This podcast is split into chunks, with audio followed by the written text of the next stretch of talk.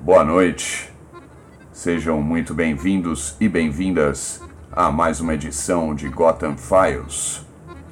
Rodrigo Gobet vos fala na companhia de Amadeus Zoe, Cabaré Dada Rádio.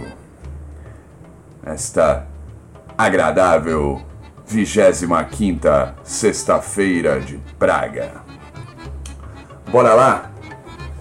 Pô, essa semana completou anos saxofonista, compositor, inventor, maestro nova-iorquino John Zorn. Bom, o cara produz absurdamente desde os anos 80. Tarefa difícil. Vou fazer um apanhado aqui de tudo que eu gosto e ouço da figura incansável. Mas a viagem está garantida. Também, para não perder o costume, se tratando de mim, vamos misturar as estações. Né? Semana passada eu chamei o Kamikaze Samurai Paulo Leminski, que também estava fazendo aniversário. Tô aqui com meu amigo Alado e Cummings, Cummings, 58 anos que bateu asas. Minha especialidade é viver. Era a legenda de um homem que não tinha renda porque não estava à venda.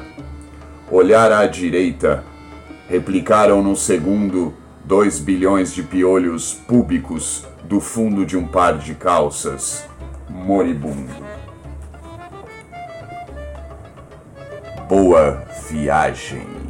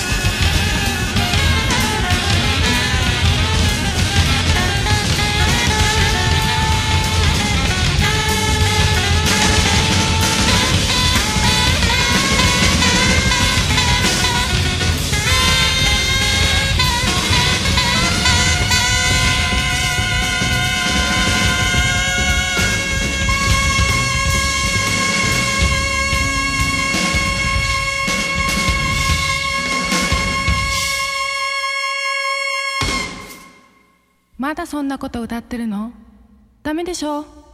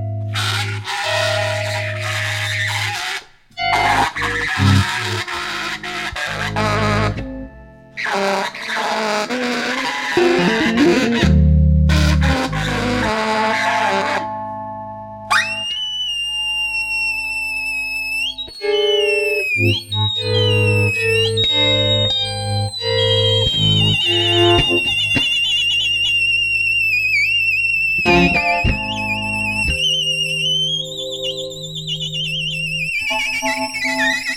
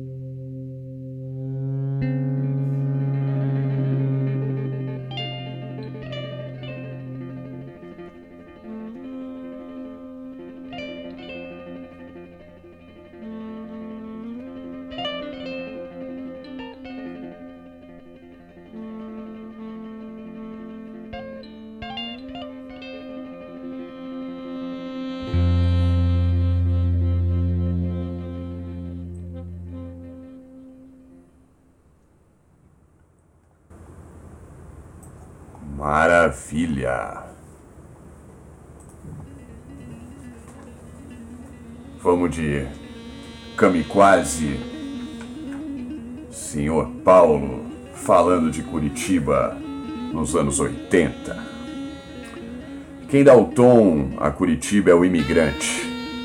Tudo que houve antes é apenas moldura. E o imigrante, entre outras coisas, desenvolveu a mística do trabalho. E a mística do trabalho está intimamente ligada à repressividade sexual, que é a principal responsável pela escassa produtividade cultural que a cidade tem demonstrado. Pode mudar, há indícios. A mística imigrante do trabalho é uma mística contra o prazer, contra o corpo, uma mística de tipo puritano, calvinista, que reprime o prazer para canalizar as energias todas do indivíduo para o trabalho material. Ela começa na exaltação da sublimidade do trabalho e termina na negação e na repressão da vida sensorial, do lúdico, do erótico. Não me inveje, trabalhe como eu.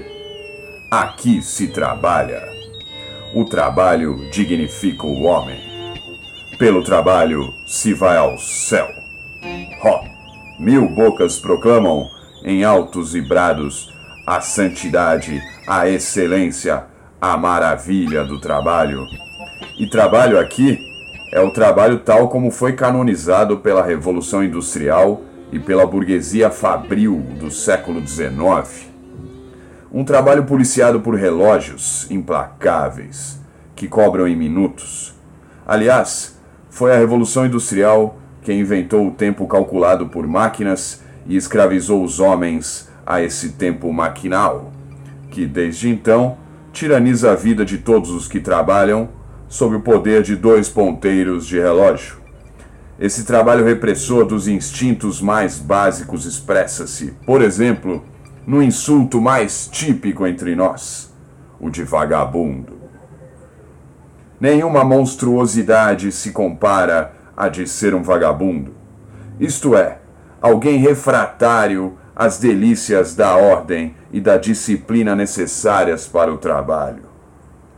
Quando o imigrante chegou aqui, ele só tinha um meio de se dar bem, trabalhando, evidentemente. E trabalhando, o imigrante elaborou para si, seus filhos e netos, uma ideologia centrada no trabalho. O que interessa no nosso caso é o preço que essa mística imigrante do trabalho cobrou e cobra da totalidade do que somos constituídos. O preço do trabalho é a nossa sensualidade, a nossa sensorialidade, a nossa capacidade de jogar e brincar. E com isso, nossa fruição de uma vida sexual realmente plena e integral. As sociedades centradas sobre o trabalho, como a nossa, são sociedades cheias de problemas sexuais. Negado, reprimido, tendo suas energias canalizadas para outras finalidades, o sexo se vinga, se vinga em impotência, frigidez, inibição, insuficiências. Simplesmente tudo. O complemento natural da mística imigrante do trabalho é a mística da poupança.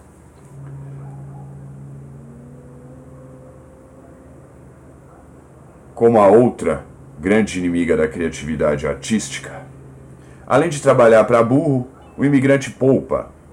O animal totêmico do imigrante é a formiga da fábula da cigarra e da formiga. Guardar todo dia um pouco para ter muito no dia da necessidade é seu moto. O lema bordado nas toalhas de parede pelas operosas mãos das esposas, nunca ociosas. Fazer economia é amealhar, reter, poupar. Assim se chega a uma ideologia da poupança. Guardar é superior ao usufruir. Inteligente é o poupar, não o desfrutar. Segurar, não soltar. Freudianamente, Curitiba é a retenção das fezes. Nosso pecado é a avareza. Ora, criar é esbanjar. Só por excesso se cria. Por uma exuberância. Os hindus acreditam que os deuses criam este mundo por um excesso de ser, o que é um bom modelo para nossa humana e terrestre criatividade. Só por excesso se cria, por uma exuberância. Ora, para a mística imigrante do trabalho e da poupança, toda exuberância é prodigalidade, insensatez, erro. Em cultura, Curitiba não emite sinais fortes, sinais transformadores, extremos, extremismos, exageros. Curitiba guarda-se. Curitiba é uma cidade abstrata, vivendo do setor terciário de serviços. Curitiba não produz bens agrícolas nem industriais. Produz papéis, firmas reconhecidas, documentos, atestados, segundo as vias abstrações. Ora, o sexo, como a arte, é uma atividade direta, primeira, física. Entre nós, ambos estamos destinados a se manifestar como taras ocultas. Curitiba é a cidade dos desejos inconfessáveis. Uma cidade onde a sexualidade é pela, reprimida pela mística imigrante do trabalho. Reprimindo o erotismo, a sensualidade das pessoas está se reprimindo a criatividade, a explosão dos signos, a florescência das formas. Em Curitiba, todas as modalidades de repressão sexual estão articuladas com a mística imigrante do trabalho e o mito da poupança. Repressão sexual, o tabu da virgindade, o machismo, a rigidez de papéis homens-mulher, o preconceito contra o homossexualismo. Curitiba é uma cidade terrível para os homossexuais. Talentos homossexuais importantes foram massacrados, anulados, pulverizados pela cidade. A mística imigrante do trabalho explica: O homossexualismo é uma atividade em si, não produz nenês nem herdeiros. O sexo homossexual não dá lucro. O modelo, evidentemente, são as máquinas e sua fria eficácia, oticamente neutra, biologicamente irresponsável, mas o corpo do bicho-homem tem seus direitos, clamores e ímpetos, e o corpo se vinga masoquisticamente das repressões, pressas e prisões a que está submetido em problemas sexuais, em mais tiranias. Quem está com pressa não tem tempo para ver a paisagem, nem para refletir sobre o trajeto e o percurso. A pressa é a face visível do tempo maquinal e despótico, criado pelo trabalho industrial e pela burguesia europeia. Com a Revolução Industrial, evidentemente. Como tal, é inimiga mortal das liberdades do homem, entre as quais está a de produzir essas liberdades, que são os produtos culturais, poemas, visões, músicas. A preguiça é que é de vanguarda. Thank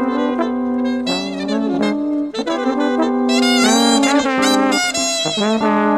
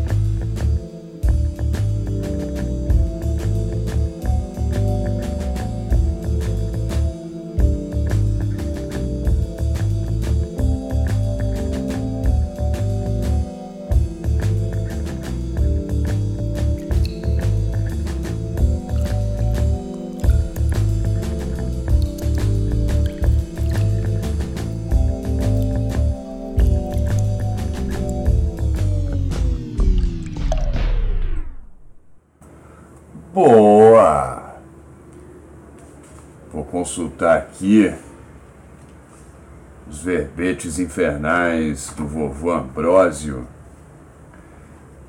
Vou no Mi e no Fá, respectivamente a letra E e a F, bastante utilizadas na seleção de Zorn e turma do barulho hoje. Famoso sabidamente miserável. Ó vós, assados neste ferro, observai, queria aquele ser famoso. Está contente? A chapa agora é toda de ouro, e cada ai, espasmo e grito é aplaudido loucamente. Fantasma, o sinal exterior e visível de um medo interior. Existência, um sonho incrível, pavoroso e passageiro. Só há aparências, mas não há nada verdadeiro. E quando a morte tão gentil no ombro bate, nós acordamos e gritamos: disparate! Extinção, a matéria-prima que foi usada pela teologia para criar o estado futuro. E mentirada! Diria que verbetes nada importantes, totalmente verdadeiros. Queridos e queridas, vos deixo e me despeço com Chinatown, faixa do disco de Zorn, Yamataka Ai, Joy Baron, Fred Frith, de 1990, completando 30 anos, aliás. Naked City, obra-prima. A lista das músicas estará no site da Dada Rádio, link para o programa em breve. Boa semana. Beijo do Lobo.